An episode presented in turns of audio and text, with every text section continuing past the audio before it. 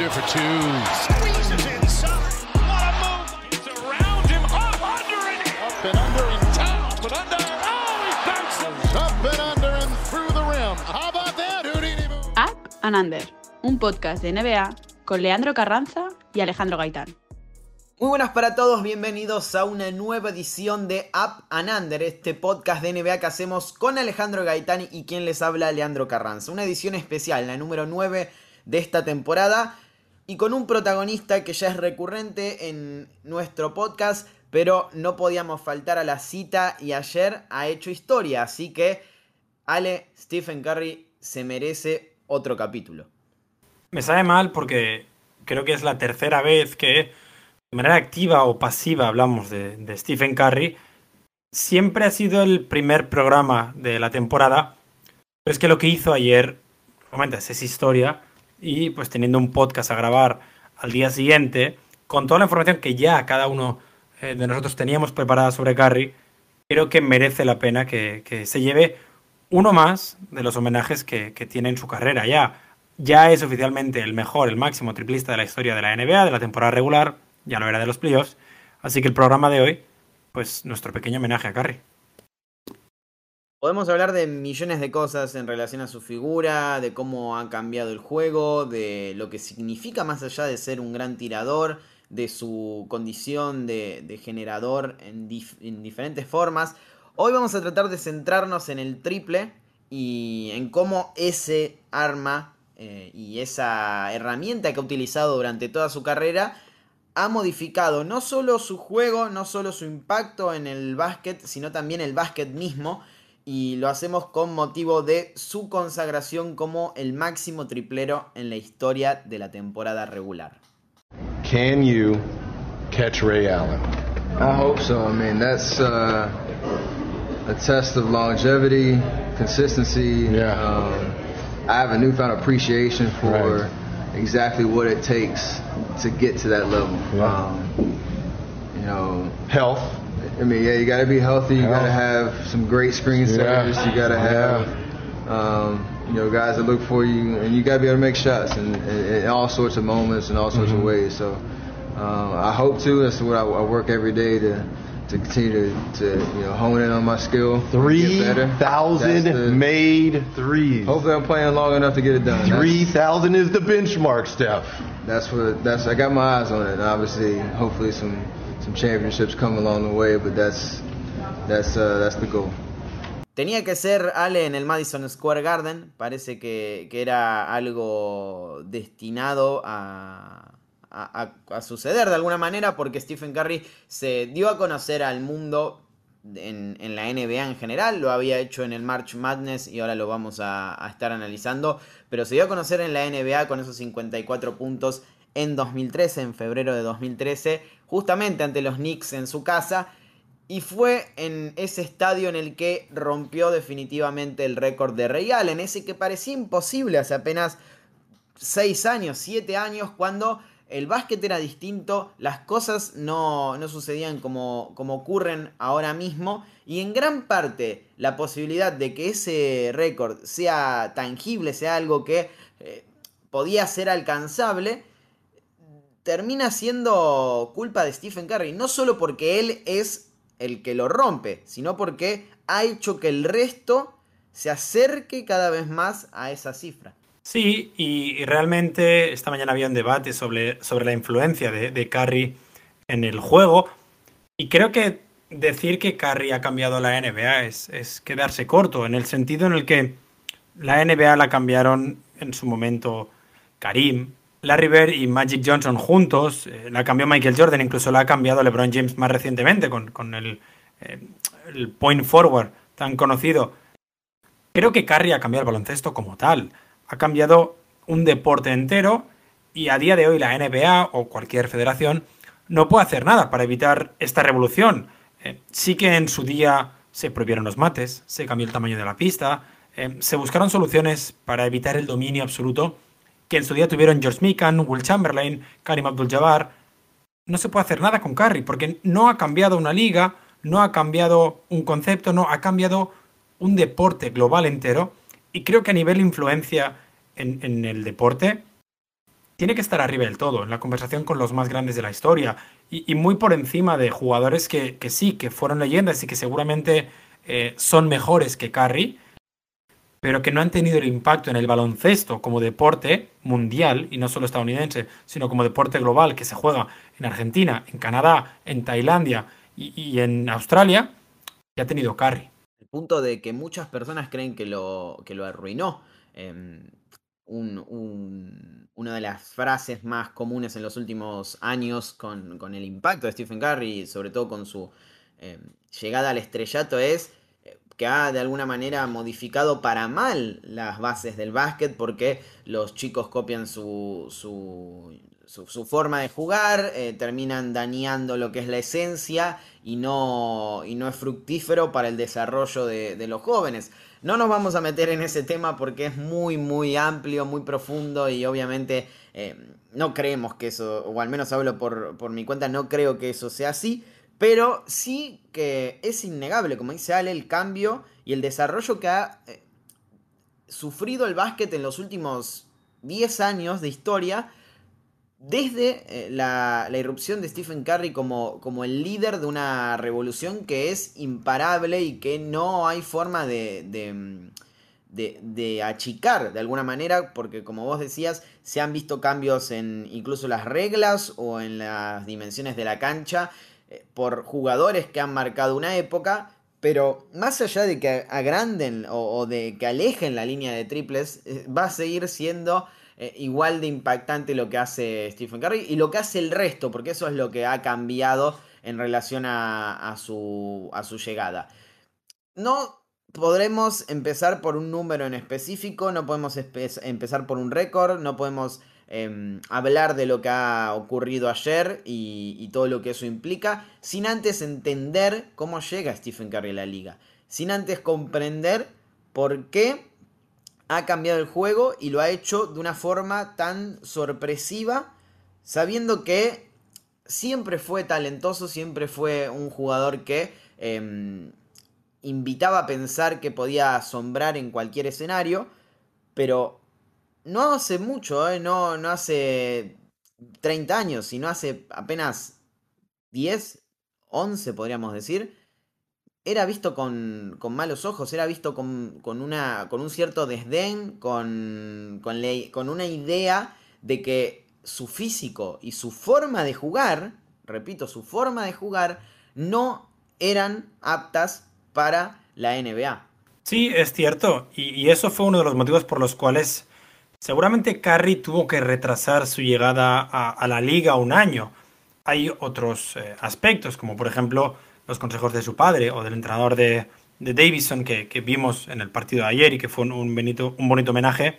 Pero sí que es verdad que esa, por ponerlo de alguna manera simple, debilidad física que Curry em, parecía emitir por, el físico que tiene, por el cuerpo que tenía al llegar a la universidad daba la sensación de que no iba a permitirle triunfar como jugador de baloncesto, porque además si hablamos de la influencia de otros jugadores, Curry llega a la liga en 2009, seguramente en una época en la que el interior o el 5 como tal ha desaparecido y el poder se ha traspasado a la figura del shooting guard, especialmente tras eh, la participación de Michael Jordan en la NBA, la erupción de Kobe Bryant y luego la presencia de jugadores como Vince Carter, Allen Iverson, Tracy McGrady, son esos exteriores que transforman la liga. Y en un principio, sobre todo tras lo que se ve de Curry las primeras dos temporadas en la universidad, Curry juega de shooting La diferencia entre el físico de, de Steph y el físico que plantean las estrellas de la liga es sideral. Es la diferencia entre un niño y un adulto.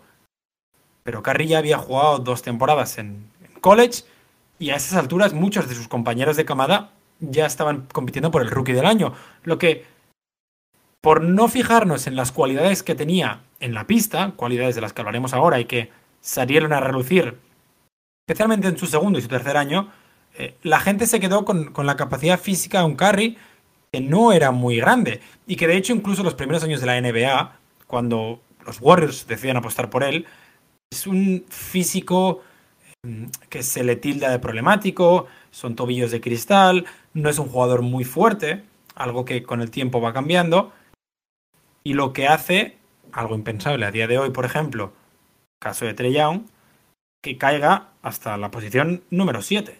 Llega desde Davison, me gustaría ir un poquito más atrás en el tiempo incluso porque eh, todos sabemos, es una familia de tiradores, Del Curry fue uno de los mejores tiradores de su época, eh, un, gran sexto hombre que también eh, incursionó en esto de utilizar el triple como su arma principal, pero no a, a estos niveles. De todas formas, fue eh, desde el inicio de su trayectoria como amante del básquet y como un joven que quería ser jugador profesional, tal y como lo había hecho su padre, una premisa, ser un tirador, eh, conseguir el, puesto a través de su capacidad de tiro. Obviamente Stephen Curry desarrolló todos los aspectos del juego, pero su base o, su, fuerte estaba en, el tiro. Aunque en, en esos primeros años no era para nada la mecánica que, conocemos hoy, no era ni siquiera un, tirador confiable, era un jugador que, como mencionaba Ale, por su físico tan frágil y por su falta de fuerza, utilizaba métodos eh, poco ortodoxos que, si bien servían en momentos eh, de, básquet de secundaria, no le iban a, dar resultados en, el college, ni siquiera en, en esas situaciones como para pensar luego en, la NBA. Por eso Del Curry utiliza esos eh, años de secundaria, sobre todo los últimos, para entrenar consistentemente la mecánica de tiro. Fueron horas, horas y horas de entrenamiento en su casa con su padre tratando de mejorar en ese aspecto. El propio Seth Curry, el hermano de, Steph, que también es uno de los mejores tiradores de la liga y probablemente vamos a, terminar eh, su carrera diciendo que es uno de los mejores tiradores de todos los, de todos los tiempos, perdón.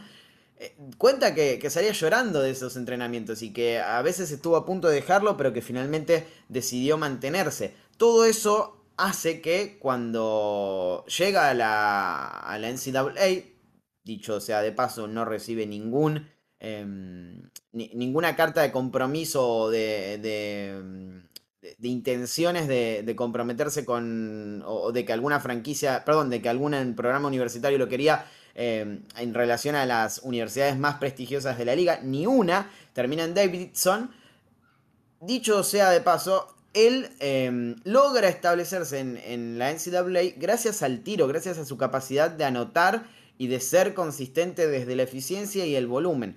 En sus primeros dos años eh, destruye básicamente todas las eh, los prejuicios, las concepciones que había sobre su juego y se vuelve un, show, un espectáculo en, ese rubro del básquet. Entonces, sí había una consideración sobre lo que podía llegar a hacer Stephen Curry en una cancha y lo que era capaz de hacer desde su tiro, porque es el, el, nombre más. Em, el, hombre más buscado en, ese March Madness de la temporada 2007-2008.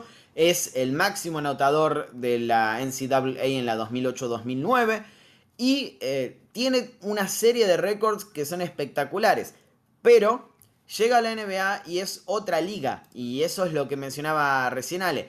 No existía, y es otra de las cosas que cambia, lo que conocemos como combo guard visto de la, de la mejor manera. Es decir, Allen Iverson era un combo guard em, y, muy pocos eh, podían adquirir esa condición porque no era algo que se tomara como una ventaja, sino más bien como un twinner. Un twinner es ese tipo de jugador que puede ocupar ciertos roles, pero que no es necesariamente bueno en, ninguno de ellos o excelente en ninguno de ellos y como que se ve como una debilidad, o al menos se veía como una debilidad en esos tiempos.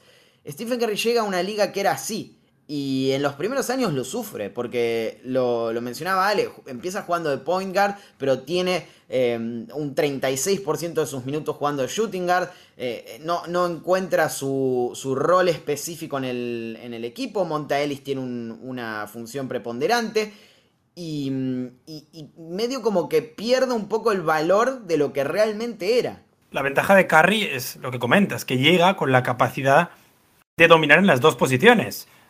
Sus dos primeros años en la universidad eh, comparte equipo, comparte em, universidad, por decirlo así, parte vestuario, con el único jugador de la Universidad de Davidson que sí que parece que puede llegar a la NBA, el caso de Jason Richards, un eh, dos años mayor que Curry, por lo que esos dos primeros años se convierte en un ejecutor, cuando promedia 21,5 puntos, tirando 8,8 triples por encima del 40%, y el segundo año, el que hablabas de todos los récords, se va a casi 26 puntos, lanzando 10,3 triples y anotando 4,5 por partido. 4,5 por partido en NCAA es una cifra que en la NBA, por, por, trasladarlo a una competición con 8 minutos más, solo ha conseguido James Harden en la historia de la NBA. 4,5 triples anotados por partido solo lo ha hecho James Harden, evidentemente, además del propio Stephen Curry. Y es, es ese segundo año cuando explota en el Madness. En la temporada anterior que eliminados en primera ronda contra Maryland, anota 30 puntos, evidentemente. En ese año sophomore, Davison eh, parte como seed 10, porque no son favoritos para nada. Le ganan a Gonzaga en primera ronda, cuando iban perdiendo de 11 en el último cuarto, y anota 30 en la segunda parte, acaba con 40 el partido. Le ganan a Georgetown, que venía a hacer Final Four y que es el seed 2. Perdían de 17 en la segunda parte, anota 25 acaba con 30 el partido. Le ganan a Wisconsin, que es seed 3 en el Sweet 16, anota 33 puntos, dominan absolutamente el partido y es uno de los mayores recitales de Stephen Curry en NCAA. Y por fin en Kansas, el equipo de. Por fin en el 8, perdón. Kansas, el equipo de Mario Chalmers, acaba con eh, los de Stephen Curry, que anota solo 25 puntos. Ese día se ve que Stephen Curry es uno de los mejores jugadores universitarios de la liga. Y el único motivo, decíamos, por el que sigue es porque en ese momento no puede jugar como Schrödinger en la liga. Y es su propio padre, Del Curry, quien después de investigar, hacer llamadas, hablarse con sus diferentes contactos en la liga, quien entiende que Curry no puede jugar como Schrödinger, sino que tiene que hacerlo como Poingar. Y decide jugar un año más en Davison.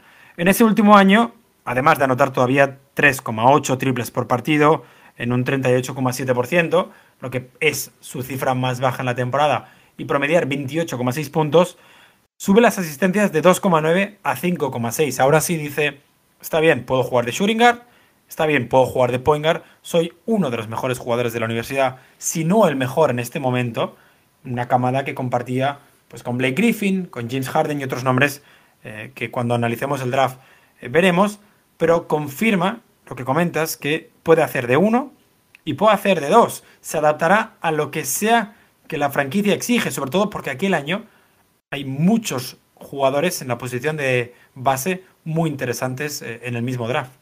Y, es lo que termina haciendo que caiga a la séptima posición. Ahora lo vamos a ver, pero a lo que voy es, quizás uno de los grandes cambios que ha hecho en la historia de la NBA Stephen Curry, eh, no es el único obviamente, pero quizás es el máximo exponente en estos últimos años, es borrar lo que es la frontera de de qué es un perimetral, porque estábamos muy acostumbrados a, mm, catalogar a este tipo de, estrellas de la liga como, bueno, vos sos el generador, el, base es esto, el base puro es esto, eh, Chris Paul es un base y, mm, y, Kobe Bryant no lo es, Kobe Bryant es un anotador, es un shooting guard, etc. Es decir, íbamos poniendo en casilleros a, los jugadores por, sus características principales y, sacándole la, chance de ser lo otro, a excepción de las grandes estrellas que, tomaban el control del juego en el momento en el que querían, pero no era tan recurrente que, eso sucediera.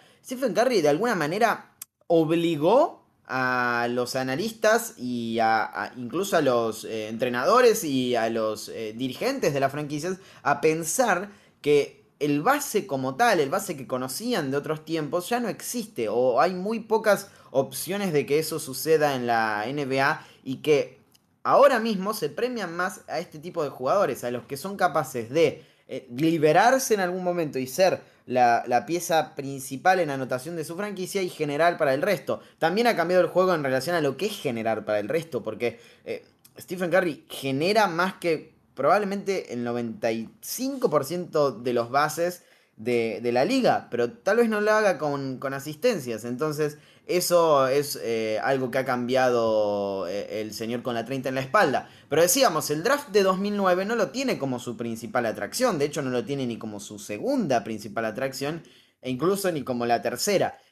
Es una de las grandes camadas de la historia, tenemos nombres eh, muy importantes, ilustres de hecho, con em, carreras de, Hall of Fame, seguramente dos o tres de, ellos entren al Salón de la Fama, pero lo que más destaca es en, esta camada los errores de las franquicias que no eligieron no solo a Stephen Curry, que es el nombre más importante probablemente de, este draft junto a James Harden, sino al propio Barba, sino a, a DeMar DeRozan, a Drew Holiday, incluso a Jeff Teague. Recordemos un poco lo que fue esa camada. En el número uno, Los Ángeles Clippers eligieron a Blake Griffin. Era una elección asegurada por lo que había hecho Blake Griffin en su programa universitario y porque era un jugador que generaba un, hype eh, espectacular, pero en la segunda colocación, perdón en la risa, Memphis Grizzlies selecciona a Hashim Tabit de Tanzania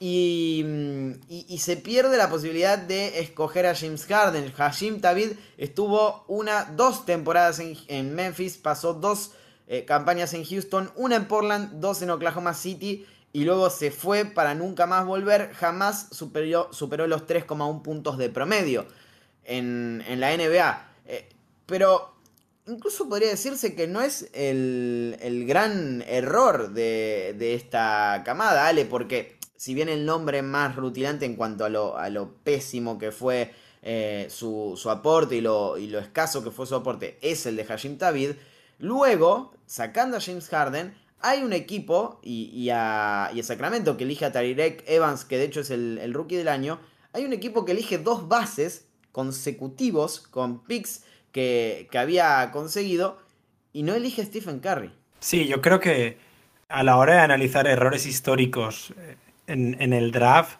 lo que pasó en, en, 2009 debería estar al menos en el top 5, porque lo que dices no es uno, son dos errores consecutivos o dos jugadores que seguramente ni combinados podrían llegar a la sombra de, Stephen Curry. Además, son dos picks que no son de Minnesota, estamos hablando evidentemente de los Timberwolves, son dos picks que no son de Minnesota, que les llegan casi como compensaciones. En el caso del número 5, en el que eligen a Ricky Rubio, un traspaso en el que Washington tira un pick a cambio de Randy Foy y Mike Miller eh, por, por, jugadores rotacionales y le regala un pick 5 a, Minnesota, que sí que es verdad que invierte en Ricky Rubio, lo que en aquella época puede que pareciera una buena decisión.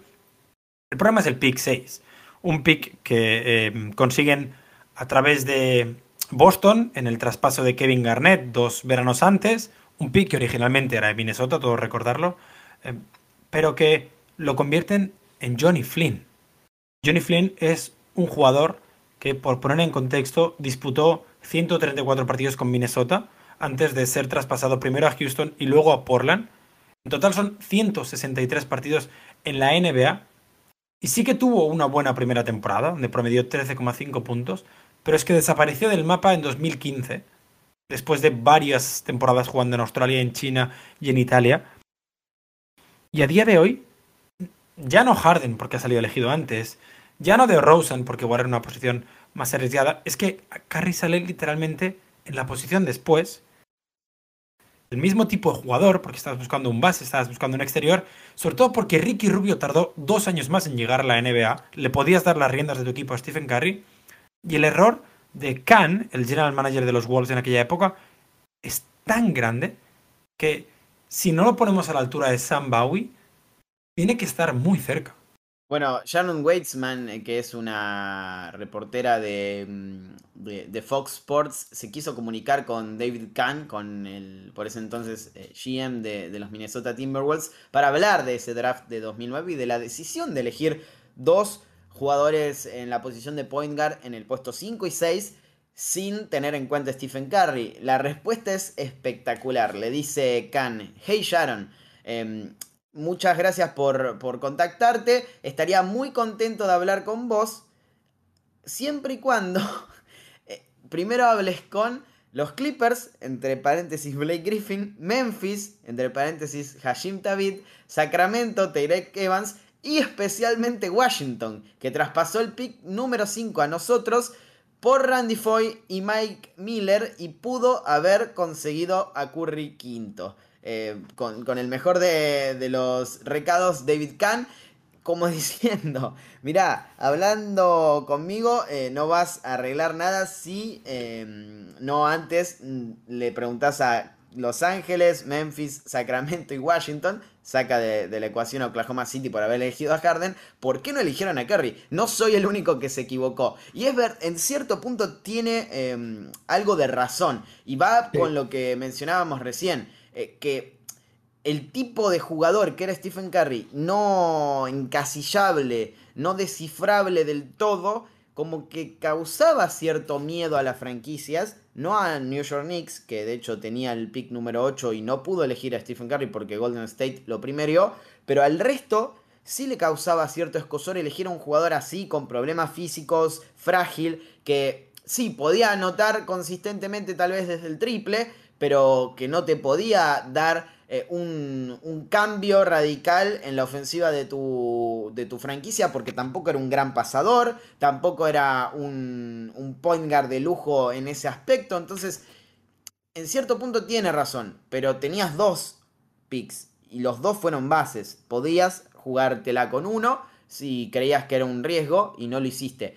Dicho todo esto, Stephen Curry cae, creo yo, en el mejor lugar posible. No solo porque Golden State Warriors era una franquicia que desde ese entonces empezó a desarrollar en cada draft que seleccionó a un jugador joven eh, con, la certeza de que podía encajar en un sistema y ser productivo, sino porque em, primero Mark Jackson y luego principalmente Steve Kerr cambian un poco lo que es el paradigma de la, de la carrera de Stephen Curry con este primer eh, pantallazo de su carrera, con esos primeros tres años de, de, impacto o de desarrollo en la NBA, eh, podríamos decir que se estaba desaprovechando brutalmente lo que era su, su, impacto, sobre todo desde el triple. Eh, sí promedió 17,5 puntos en esas primeras tres campañas, sí estuvo por encima del 44,4%, Em, en, ellas y, lanzó y, anotó 2,1 triples por partido, que era un número muy bueno en esa época, pero estaba intentando apenas 4,7 de promedio. Y eso, em, de alguna manera, se explicaba desde la forma en la que lo hacían jugar se creía que em, en situaciones de pick and roll y, corriendo los ataques al mejor estilo base puro de, otras épocas, Stephen Curry podía llegar a ser más productivo. Bueno, Kerr llega y rompe con todo eso. Sí, hay que recordar que en aquella época, em, porque está bien dividir la, carrera de Stephen Curry en, en, dos épocas, la época Mark Jackson, que también se puede dominar la época Monta Ellis, aunque la última temporada eh, de Mark Jackson es ya sin, sin monta en el equipo. Y la época Steve Kerr, la época de los MVPs, de los anillos, de las finales, y en la que eh, pues Stephen Curry ha hecho historia como jugador de la NBA. Y es verdad, en aquella época o en aquella, en aquella primera etapa, eh, Curry tiene licencia para tirar, porque evidentemente estamos hablando del mejor tirador de la historia, y ya lo venía demostrando desde, desde Davison, pero el balón está en las manos de Monta Ellis, y cada vez que Curry necesita eh, tirar el balón o necesita crear para sí mismo para poder hacer lo que mejor sabía hacer en aquella época, que era lanzar de tres, eh, estamos hablando de momentos muy aislados del juego. Sus primeras tres temporadas, casi todos los tiros, estamos hablando de entre el 73 y el 80%, son en catch and shoot. Y al contrario, nunca supera el 27% en tiros eh, triples, hablamos, manejando el balón él mismo. Esto lo decía porque Monta Ellis tiene el balón. Una vez llega Stephen Curry al equipo, Stephen Kerr, no Stephen Curry, evidentemente. Una vez llega Steve Kerr al equipo, y sobre todo, y no solo Steve Kerr, una vez llegan Clay Thompson y Draymond Green al equipo, porque lo estabas comentando hace un segundo, los drafts que hacen eh, los Warriors desde 2009, cuando eligen a Curry, hasta 2012, cuando eligen a Harrison Barnes y a Draymond Green, son élite, son casi la mejor consecución de drafts que podemos recordar en la época moderna del baloncesto, casi al nivel de Oklahoma con Westbrook, Durant y Harden. Una vez llegan esas piezas que complementan a, Stephen Curry, vemos como el tipo de juego del base cambia por completo. Y como ahora sí se puede permitir un 56% de sus triples tras bote. La mayoría de ellos vienen tras bloqueo de Draymond Green, muchos de ellos vienen en isolation, se puede permitir triples en pick and roll, porque ya se ha convertido en una amenaza, pero ahora sí tiene muchas más amenazas alrededor, especialmente en la figura de Clay Thompson, que para la temporada 2014 ya es uno de los mejores triplistas de la NBA. Todavía no hemos llegado a sueño MVP, todavía no hemos llegado cuando Stephen Curry descubre que tiene el superpoder de meter triples de 30 metros, de 30 pies, perdón, de 30 pies casi sin ningún tipo de complejo. Y seguramente, no sé tú Leo, pero para mí el triple más famoso de Stephen Curry, creo que es un triple que todos hemos visto 50 veces mínimo por temporada, es el que le anota a Golden State en aquella prórroga para ganar cuando Steve Kerr decide no señalar tiempo muerto. Creo que es su triple más famoso y creo que es esa misma temporada cuando anota ese triple que se da cuenta que puede hacerlo, que puede meter ese tipo de triples.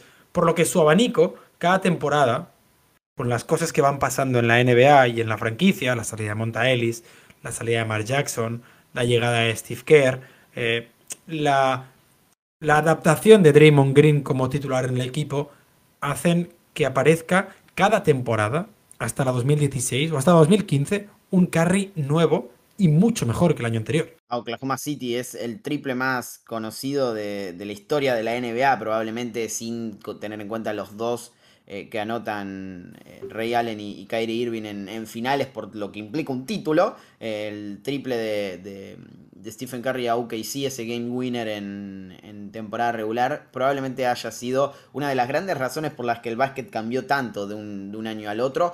Pero, pero volviendo a lo que vos mencionabas, creo que la clave está ahí. Eh, está en, bueno, pre-Kerr, Mark Jackson utilizaba a Stephen Curry como un base eh, alias Shooting Guard, pero con eh, la responsabilidad de crear para el resto solamente, eh, es decir, de utilizar el pick and roll solamente para crear para el resto y de que los triples solamente eran de catch and shoot.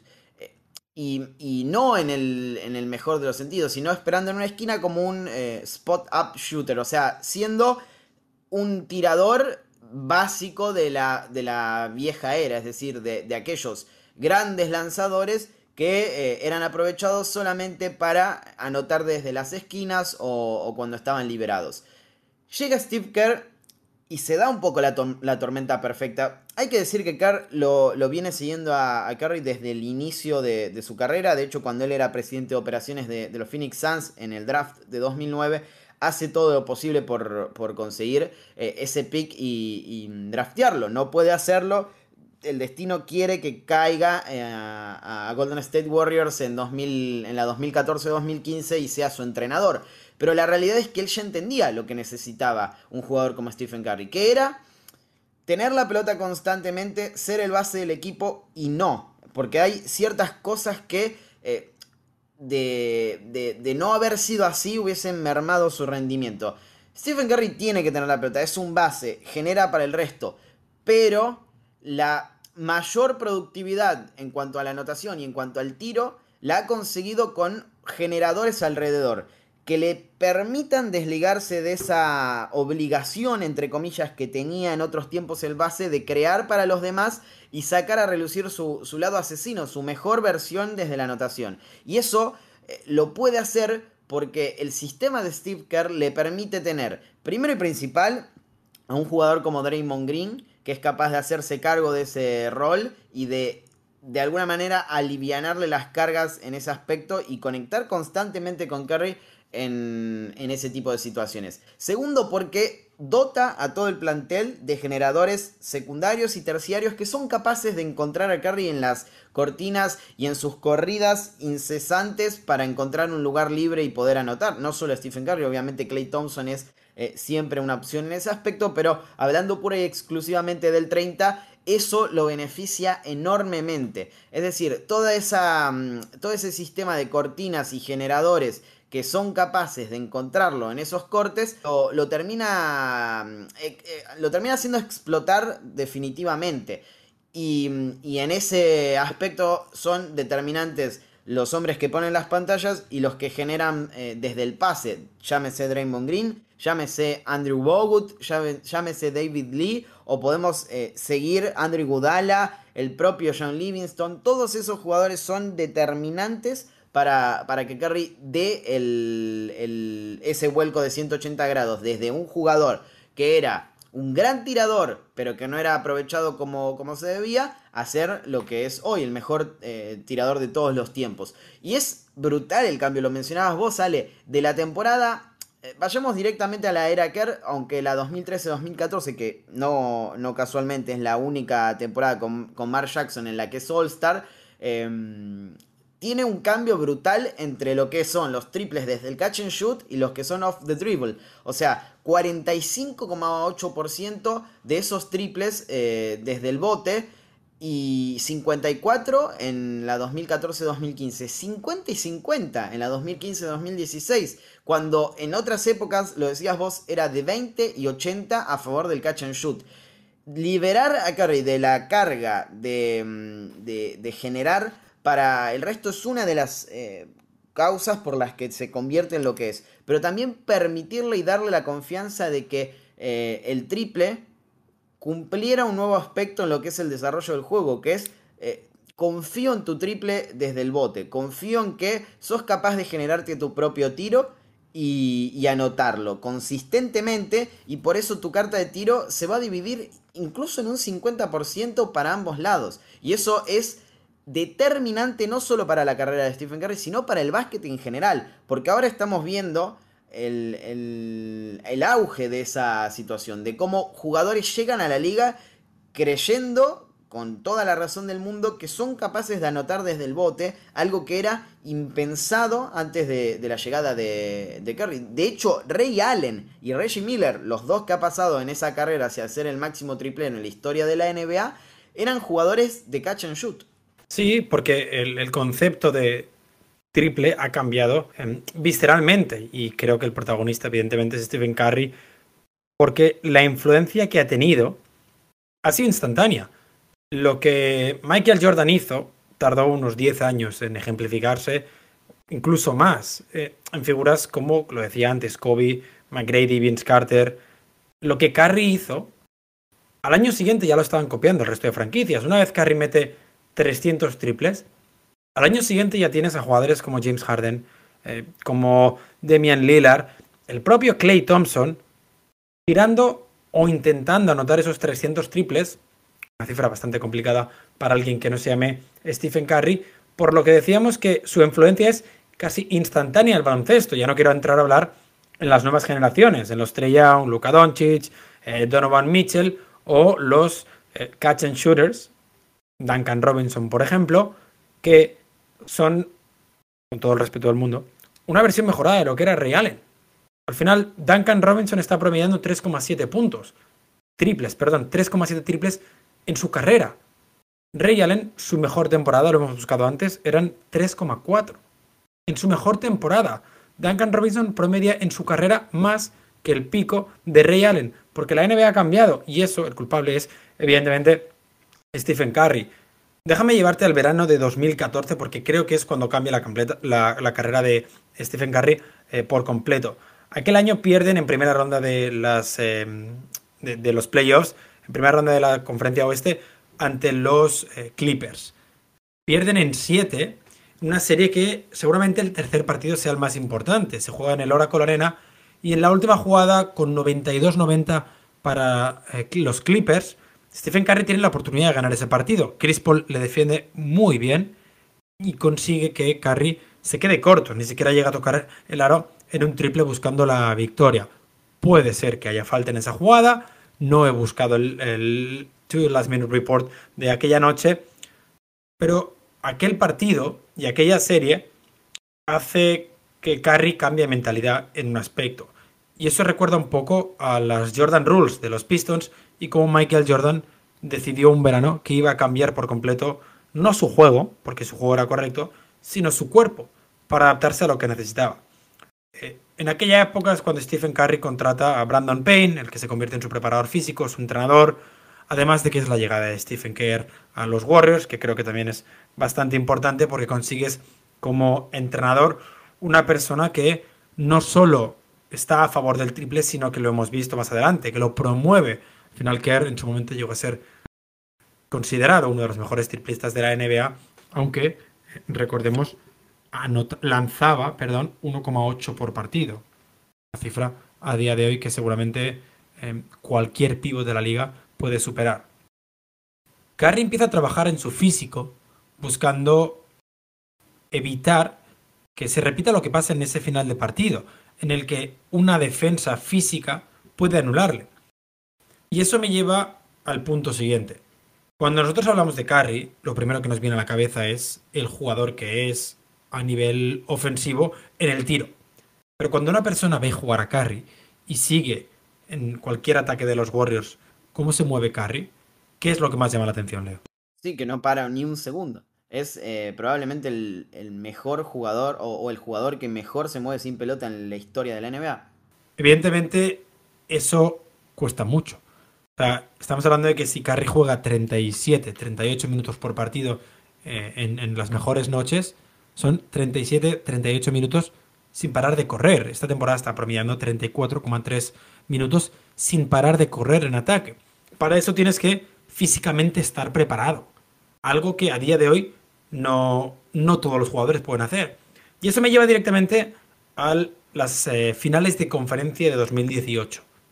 El séptimo partido en el Toyota Center en Houston, cuando los Rockets fallan 27 ejecutivos y los Warriors asaltan Houston y se meten en las finales que acabarían siendo el segundo anillo consecutivo de aquellos Warriors. Cuando le preguntaron a Curry por qué, qué sentía o qué había pasado, él dijo una palabra. Endurance. Endurance se puede traducir así como resistencia, como aguante, pero no mental, sino físico. Al final los triples es una evidencia. Tienes que tener la calidad, pero necesitas las piernas. Sin las piernas te vas a quedar corto y es lo que le pasa a muchos de los triples en los Rockets aquella noche. Lo que pasó en el verano de 2014, acaba ganando series para los Warriors en 2018 y acaba plasmándose en lo que es el carry actual, acaba plasmándose en, ese movimiento of ball que dices y cómo cambia. Evidentemente tener a Draymond Green primero, incluso la figura de Andre Iguodala, Sean Livingston, Kevin Durant, un jugador con un IQ mucho más alto del que, del que le reconocemos, le permite eh, encontrar eh, posiciones liberadas. Pero sin ese físico que tiene a día de hoy Curry, y cómo pasa de jugar 26 partidos la temporada 2012 por las lesiones a promediar eh, entre 2014 y 2017, por, por, citar tres temporadas antes de que el COVID explote, promedia 81 partidos, si no voy equivocado. Creo que eso explica muy bien qué tipo de jugador es Curry y en qué se concentra a la hora de evolucionar, en qué entiende qué tiene que hacer para poder hacer lo que mejor sabe, que es tirar. Necesita estar liberado y una vez está liberado, ya deja volar la imaginación. Es bueno recordar eso por dos cosas. Primero, porque muchas veces se menciona, y no me vas a dejar mentir en redes sociales o, incluso en, la televisión, que Stephen Curry no es un atleta, que, que, no es un jugador que, que, explote su físico al máximo como hacen los atletas para dominar. Todo lo contrario, es decir, todas esas sesiones con Brandon Payne son brutales. De hecho, termina vomitando en muchas de esas ocasiones Stephen Curry porque eh, el, el impacto que tienen esas eh, sesiones en su físico y lo que busca con ellas es estar en un nivel de élite en prácticamente todos los aspectos. Ahora, que ustedes, los que creen esto, piensen que no es un atleta porque no vuelca la pelota regularmente, porque no salta por arriba del gimnasio, es una equivocación propia, porque también hay algo que ha cambiado en ese aspecto, no solo Curry, hay muchos jugadores que lo han hecho, pero él creo que es el máximo exponente, que es redefinir lo que significa ser un atleta en la NBA, obviamente, no, no, no voy al, deporte en general, aunque podríamos hacerlo explotar variantes del físico que van más allá de saltar más, de eh, ser más eh, fuerte, de, volcar la pelota, etc. Cuestiones que tienen que ver con la reacción, cuestiones que tienen que ver con esto que mencionábamos de moverse sin pelota, cuestiones que, tienen que ver con la biomecánica, o sea, todas cosas que quizás antes de Curry no estaban tan explotadas y tan eh, rigurosamente marcadas como lo están ahora, que son determinantes para la vida de un jugador en la NBA.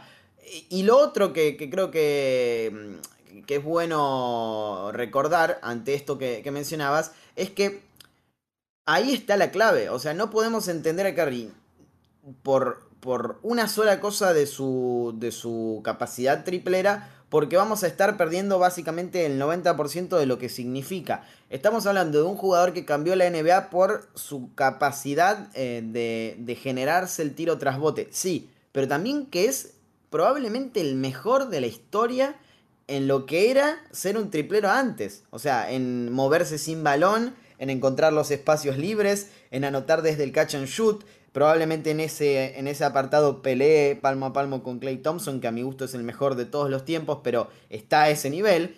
Y, y, por eso creo que es tan determinante, porque combina a la perfección esos dos mundos, el que abrió él y el que ya estaba, a un nivel de élite que no han alcanzado nunca eh, ningún, ningún otro jugador en la liga. Entonces, ahí se ve el cambio cuando combina ambas cosas en esa temporada 2014-2015, que es de hecho en la que rompe su propio récord. Él ya había sido mm, eh, el número uno en punto, perdón, en triples anotados en una temporada regular después de, quebrar la marca de Ray Allen de 269, anota 272 en la 2012-2013, pero en la 2014-2015, su primera temporada como MVP, se va a 286 poco que decir de la siguiente, en donde realmente cambia el básquet como, como lo hemos conocido, porque pasa a lanzar 50 y 50, decíamos, 50% de triples off the dribble y 50% desde el catch and shoot. Eso decanta en que sea la temporada hasta el momento, probablemente esta la pueda superar, más impactante en la historia de la NBA si tenemos en cuenta el triple. 402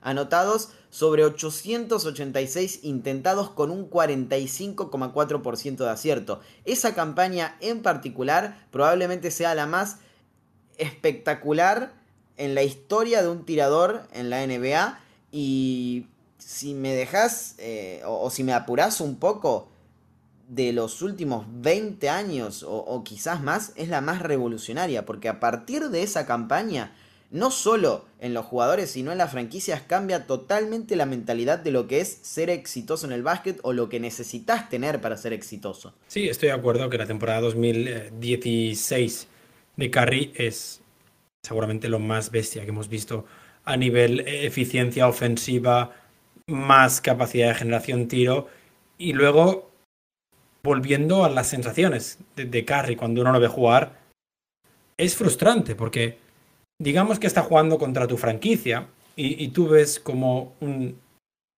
chaval, porque tenía 27 años en aquel entonces, de aspecto de niño, porque recordemos que Stephen Curry siempre ha parecido bastante un niño, un niño bueno, cómo se divertía en la pista, cómo contagiaba alegría, cómo el Oracle era una fiesta en cada partido, la temporada en la que ganan 73 encuentros, pese a perder las finales, y eso frustra, porque la alegría que desprende, sobre todo si tú eres el rival, es contagiosa. Es contagiosa cuando tú ves luego como el resto del equipo, ya sea el equipo que tenía en 2015, eh, el primer anillo, o el equipo que tenía con Kevin Durant en 2019, cuando pierden las finales em, contra, contra los Raptors.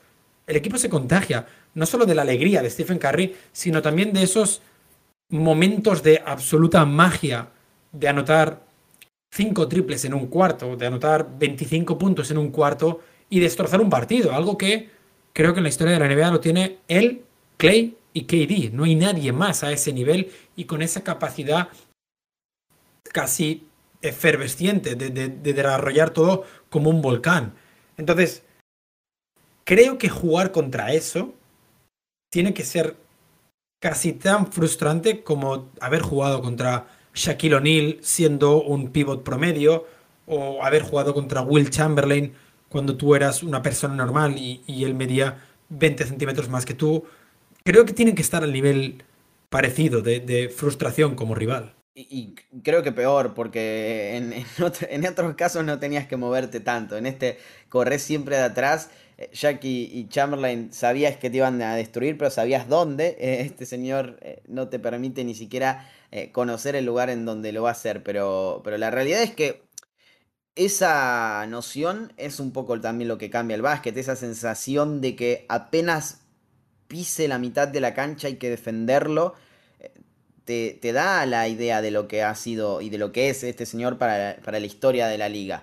Pero más allá de las sensaciones que, creo que son determinantes porque podemos hablar de datos mil años y, quizás no, no termina de, comprenderse tan bien como si realmente ves cinco minutos de un partido de básquet eh, con, Stephen Curry en cancha, eh, pero, pero a veces sirven como para entender qué había antes de él, o sea, qué cosas sucedían en la liga en relación al triple antes de Stephen Curry, antes de su llegada, antes de su irrupción como el mejor tirador de todos los tiempos. Y voy a separar algunos datos para entender cuál fue su impacto. Decíamos, la marca de más triples encestados en un curso era de 269 y lo había conseguido Ray Allen en la 2005-2006. Él no solo la supera, sino que lo hace seis veces desde ese entonces hasta el punto de llegar a 402, que lo mencionábamos previamente, fue en la 2015-2016. Ray Allen también era quien más eh, temporadas había liderado a la NBA en triples anotados. Con, eh, en, sí, en, triples anotados con 3. Curry ya lo hizo 6 veces y va por la séptima. En esta campaña le saca una distancia enorme al, segundo y probablemente vuelva a hacerlo. J.R. Smith era quien más partidos de al menos 10 triples en un, en un juego tenía antes de su llegada. 3. Actualmente Curry tiene 22 partidos de esas características. El siguiente en la lista es Clay Thompson, que tiene 5. Y de hecho, si entre el 2 y el 10 combinamos todos los encuentros de al menos 10 triples, llegan apenas a 21. Es decir, no lo alcanzan sumando los siguientes 9 de la tabla. Nadie había sido capaz de promediar al menos 5 triples eh, de promedio encestados en, en el transcurso de una temporada. Y él ya lo hizo en 3 oportunidades. Y en esta, la 2021-2022, va por, por la cuarta, porque lo está haciendo, de hecho. Y es más, es el máximo promedio de triples anotados por partido en la historia de la NBA el que maneja. Y además maneja la media más alta de tiros de 3 puntos convertidos por enfrentamiento a nivel carrera con 3,8. Ale, ningún otro jugador supera los 3. Y además es el deportista con más partidos de al menos 12 triples, 11, 10, 9, 8, 7 y podíamos seguir hasta que se acabe la cuenta. Sí, y de hecho podemos eh, enumerar 100.000 récords más.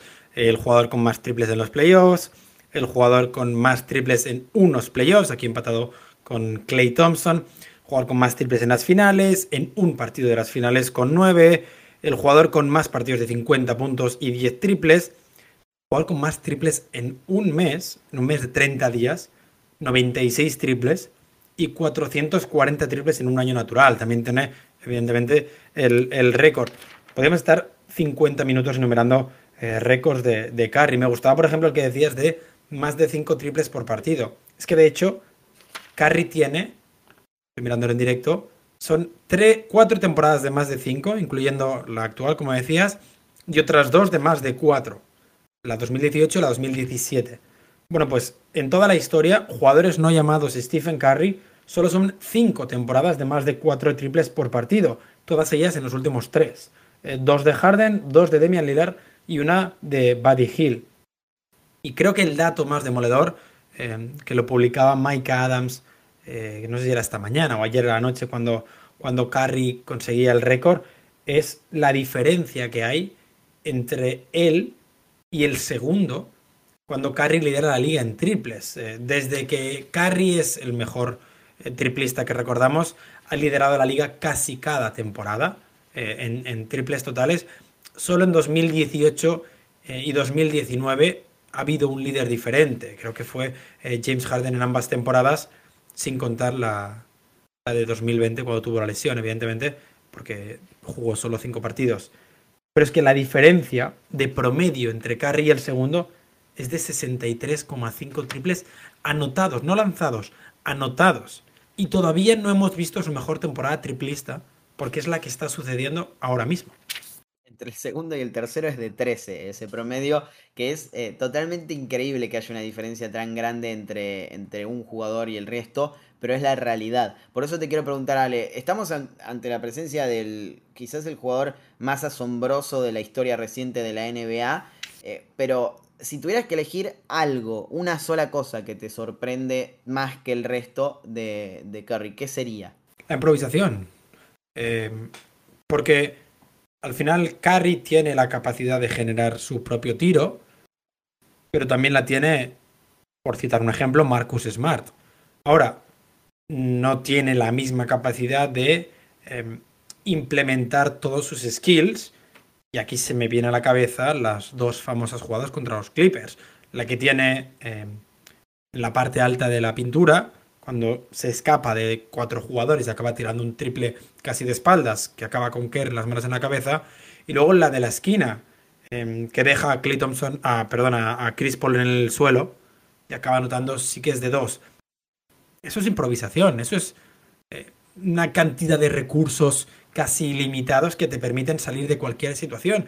Y como esas hemos visto muchísimas de Curry. Eh, y, creo que cada día nos, nos, sorprende en ese aspecto y se sorprende a sí mismo. Sí, es verdad, es eh, clave eso para entender un poco la, la, distancia que hay con el resto, porque no solo hablamos de un jugador que parece un robot, sino que parece también un artista, entonces es, eh, y lo es, de hecho, es, es una combinación imposible de, de, combatir por parte de las defensas. Yo me voy a quedar con algo que tiene que ver con, más con, con lo que significa mantener una regularidad en dos parámetros que parecen que no van de la mano, que son el volumen y la eficiencia. Yo creo que no vamos, quizás veamos jugadores que rompan el récord de Curry en un futuro, quizás veamos jugadores que anoten un 60% en triples en algún momento, pero, y, quizás me equivoque, pero creo que jamás vamos a ver un jugador en la historia de la NBA que tenga esta combinación entre volumen y eficiencia, es decir, que sea capaz de...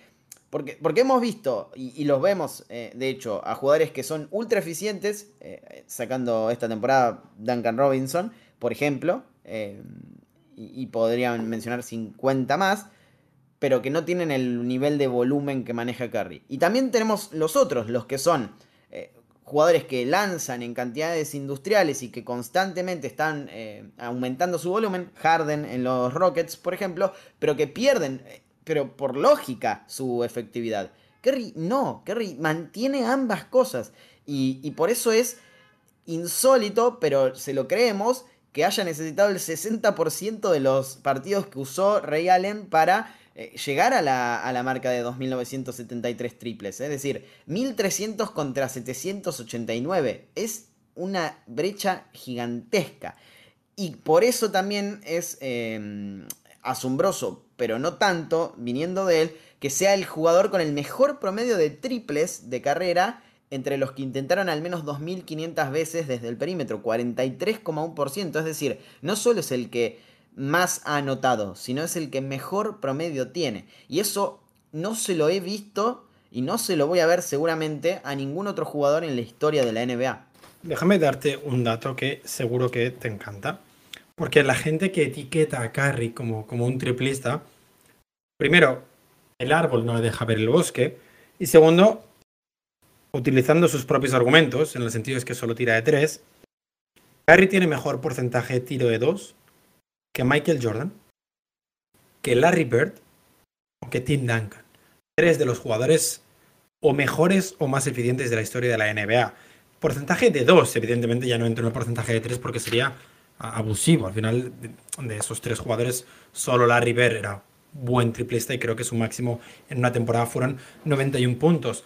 Es que incluso me he permitido el lujo de combinar eh, los tres mejores triplistas alrededor de la carrera de, de Stephen Curry, que seguramente son eh, su padre, Del Curry, lanzaba 2,9 por partido, con un 40,2%, su hermano Seth Curry, que lanza 4,2 con un 44%, y Steve Kerr, su entrenador, lo decíamos, en su momento uno de los mejores o más importantes triplistas, al final uno de los pioneros, que lanzaba 1,8 por partido con un impresionante 45,4%. Bueno, pues juntos notarían 3,7 triples con un 41,5%. Steph solo, en toda su carrera, incluyendo temporadas malas, temporada rookie, años lesionados, anota 3,8 con un 43,1. Es que incluso cuando nos ponemos a jugar con datos y, a inventarnos fantasías, Steph sale ganando siempre. No hemos visto nada igual. Y de hecho antes hablabas que seguramente Clay Thompson sea el único que le puede luchar em, a nivel of ball. Me gustaría que durante un mes, por, por, coger una muestra de tiempo suficientemente grande, Curry jugara solo off ball. Que solo viéramos su, que hiciera de Clay. Para que viéramos cuán bien lo puede hacer y lo que nos hemos perdido estos 10 años. Y ni siquiera tuviste que, me, que meter en el análisis eh, los tiros libres, en donde es el jugador con el mejor porcentaje de acierto en la historia de la NBA. O sea, no se sostiene por ningún lado esto de que no es el mejor tirador de todos los tiempos, sino el mejor triplero. Es el mejor tirador de todos los tiempos y todos los datos lo demuestran. Y por algo es uno de los pocos jugadores no interiores que, se encuentran en, la tabla histórica de, True Shooting, es decir, esa capacidad que tiene de impactar en básicamente todos los rangos lo hace un jugador eh, único en, la historia de la NBA. Ale, si te parece, cerramos con las preguntas que nos hicieron los oyentes sobre este señor. Eh, elijo primero la de José Estrella, que nos arrobaba con, con el hashtag UpAndUnder y decía, tomando en cuenta que en tres meses Steph cumplirá 34 años, ¿hasta qué edad ven capaz a Curry de seguir jugando a nivel MVP en su carrera? Lo hablábamos recién. Sí, em, Creo que eh, está en la temporada actual de los 33, según la NBA. Esta es la temporada de los 33. Yo creo que le queda al nivel actual em, la 2022, la 2023 y la 2024. Todo esto lo digo con, con temor. Y, y, temor en el sentido de que el año pasado fue una de sus tres mejores temporadas de su carrera. Pero es que este año ha venido y la está superando. Entonces, no sé hasta qué punto el año que viene igual juega mejor. Que sí, que está anotando menos, pero está metiendo más triples, que al final es lo que estamos hablando. ¿Cuántos triples va a acabar anotando Carr en su carrera? Entonces, yo creo que la lógica dicta hasta la 2023, 24 seguro, igual la 24, 25 también. Pero veremos si alguna lesión le afecta, em, cómo, cómo cambian los Warriors puede pasar. Pero mínimo esta y dos más. Yo creo que, por lo menos dos más eh, seguro, porque también ha cambiado un poco su, físico en estos últimos años. Vos mencionabas los de los de la, bueno, la mejor etapa de su carrera o la del auge de su carrera de 2015 para adelante. Pero en esta también ganó, ganó kilos, ganó musculatura, se está preparando para estos tiempos en los que sabe que va a necesitar eh, un desarrollo más fuerte de, otras eh, facetas de su juego. Y el triple siempre va a estar ahí, puede tirar más o menos, pero va, va a anotar con la misma eficiencia. Es decir, yo creo que no sé si llegará a ser MVP. En, en, esta es claramente el máximo candidato junto con Kevin Durant y probablemente sea finalista en la, en la terna em, para ganar el premio. Pero, pero creo que a un nivel altísimo tenemos por lo menos tres años más de Curry en, la NBA. Dice Eduardo Solís, ¿en Davidson también fue tirador o ese estilo de juego lo perfeccionó ya en la NBA? Vale contestar que siempre ha sido un tirador de lujo, eh, que siempre ha sido su fuerte y que, mm, y que ha basado su juego prácticamente en eso durante toda su carrera, incluso antes de, soñar con llegar al college. En, en, Davidson es verdad que era más, eh, lo decíamos antes, spot-up shooter eh, un tirador que tenía un base, sobre todo los dos primeros años, pero ya destacaba por, por, por el triple. Creo que, bueno, iba a decir, creo que es el mejor triplista que ha pasado por la NBA. A ver, es el mejor triplista que hemos visto nunca en la historia del baloncesto, entonces, evidentemente, es el mejor triplista de la NCAA también. Pero sí que ya destacaba, al final lo decíamos antes, tres temporadas siempre por encima del 38,7, eh, incluso su segundo año 4,5 triples anotados, 43,9% de eficiencia. Creo que eso se puede considerar un muy, buen, tirador, sobre todo teniendo en cuenta que en NCAA los números suelen ser más bajos, tanto en cantidades como en porcentajes. Voy a, preguntarte esta y dejo las últimas. Perdón, voy a preguntarte estas dos combinadas y dejo la última, la más interesante, creo yo, para el final. Acá Stanley Mella pregunta: ¿Es el Michael Jordan de esta generación? Y Juan Martín Ramírez también eh, en ese sentido va con ¿Es el jugador más emblemático de esta generación? A ver, cuando preguntan sobre el Michael Jordan, hay que tener en cuenta o, hay que entender a qué hacen referencia. ¿Se hacen referencia al mejor? Mm, creo que no. Creo que no, no, es el mejor y ahí mm, no. creo que estamos todos de acuerdo en que en que LeBron James es mejor que, Stephen Curry, ¿no? Sí, sí, sí, sí. Sí, creo que, eh, o sea, es verdad que lo podés agarrar de dos formas. Yo lo, lo, lo, entendí de la manera de, de, pensarlo en su impacto. Es decir, quizás tiene más impacto a, a nivel cultural que, LeBron James. Es una discusión que podríamos tener. Ahora, el mejor jugador de, esta generación es sin ningún tipo de dudas LeBron. Exacto. Ahora, si hablamos del jugador más emblemático, eh, según busco la definición, emblemático significa representativo o significativo. La respuesta es sí, evidentemente, porque estamos en la época o en la NBA del triple y, es el mejor triplista de la historia. Y podríamos abrir el debate ahora si consideramos que alguien lo va a pillar algún día o no. Pero, pero sí, a nivel representación de la NBA actual, es sin ninguna duda la, cara de la NBA. Y la última, que esta sí que es interesante. ¿Lo consideran top 10 de la historia? Y en caso de que no, ¿qué le falta para hacerlo? Voy a contestar primero yo, porque creo que sí, que lo considero top 10 de la historia. Eh, me parece que no le falta nada para hacerlo, ni títulos ni reconocimientos. Y probablemente si gana este MVP, la mayoría de la gente lo, va a meter en el top 10 por varias razones. Hay mucha gente que cree que necesita un Finals MVP en, su haber para, para ser el, top o parte del top 10. Yo creo que podría haber ganado tranquilamente dos de los tres eh, títulos que, consiguió, es decir, el MVP en dos de esos tres títulos, eh, sobre todo en el de 2015.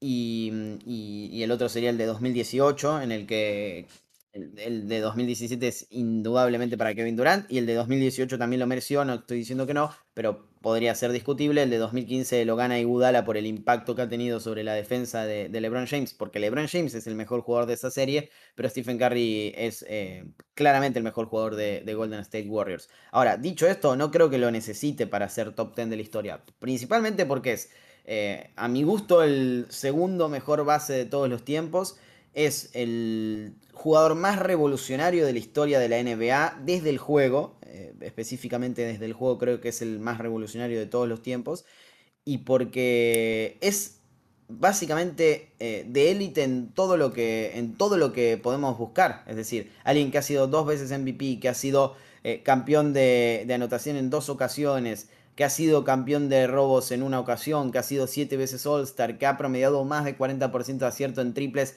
en todas sus temporadas en las que estuvo sano, que ha sido parte del club del 50-40-90, eh, con promedios de 30 puntos, que ha cambiado la forma de entender lo que es un base, de lo que es un perimetral, de lo que es un ataque en la NBA, sí o sí tiene que estar en el top 10, para mí. Yo lo he dicho siempre, yo tengo siete jugadores fijos en, mi top 10. Em, Michael Jordan, LeBron James, Karim Abdul-Jabbar, Larry, Magic, Wilt y Bill Chamberlain, por lo que representan para la liga.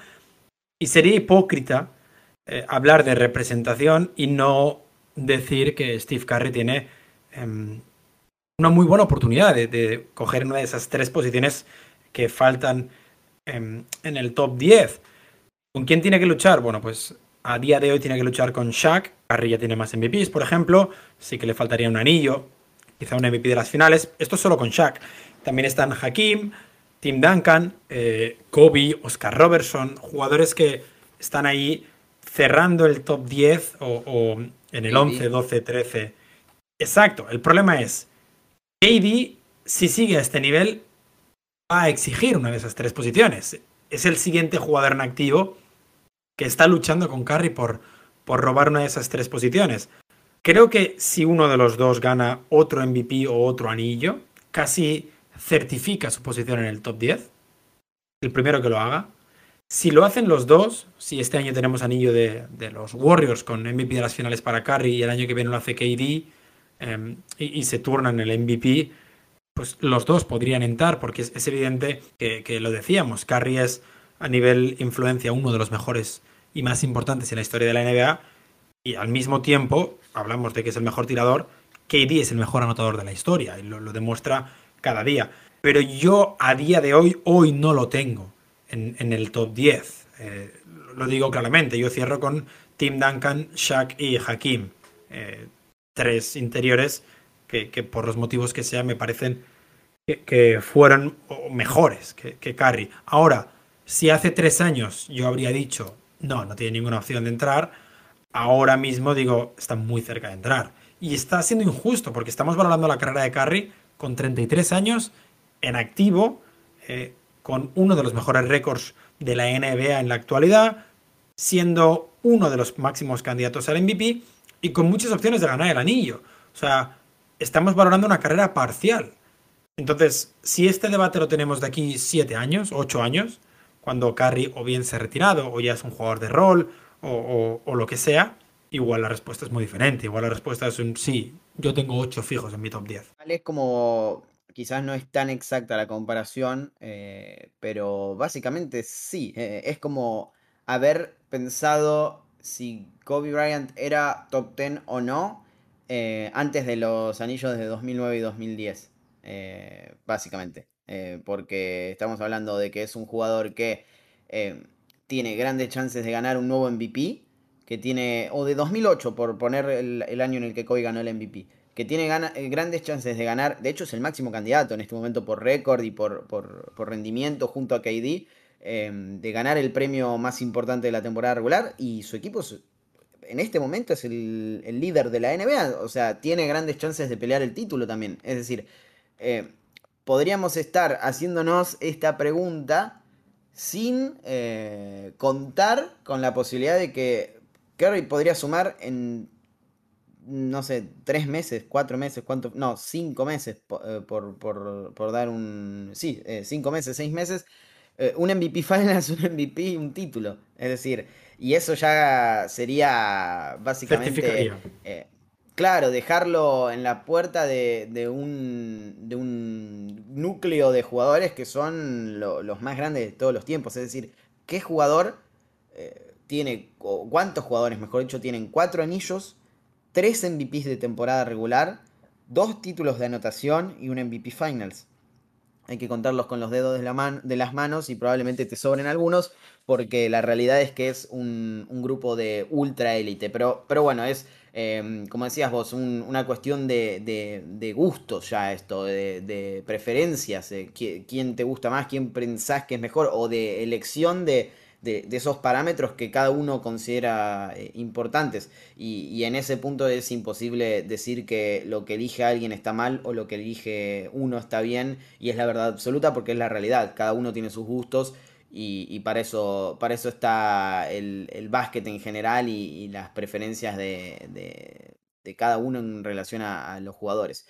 Pero lo que no dudamos ninguno de, los que estamos acá y supongo que los que están escuchando este podcast o que escucharán este podcast en, en horas es que Stephen Curry es el mejor tirador de todos los tiempos y que ha cambiado la liga y que en él se puede trazar un antes y un después en el desarrollo de la NBA. Lo hizo ayer con su consagración como el máximo triplero en la historia de la temporada regular. Lo ha hecho desde que llegó a la NBA con eh, cada récord, cada conversión de tres puntos y lo seguirá siendo porque es el típico jugador que traspasa fronteras que no sabíamos que existían antes de su llegada. Ale, un episodio más, tenemos el número 10 en la próxima semana, probablemente tenga que ver con el especial de Navidad, pero veremos.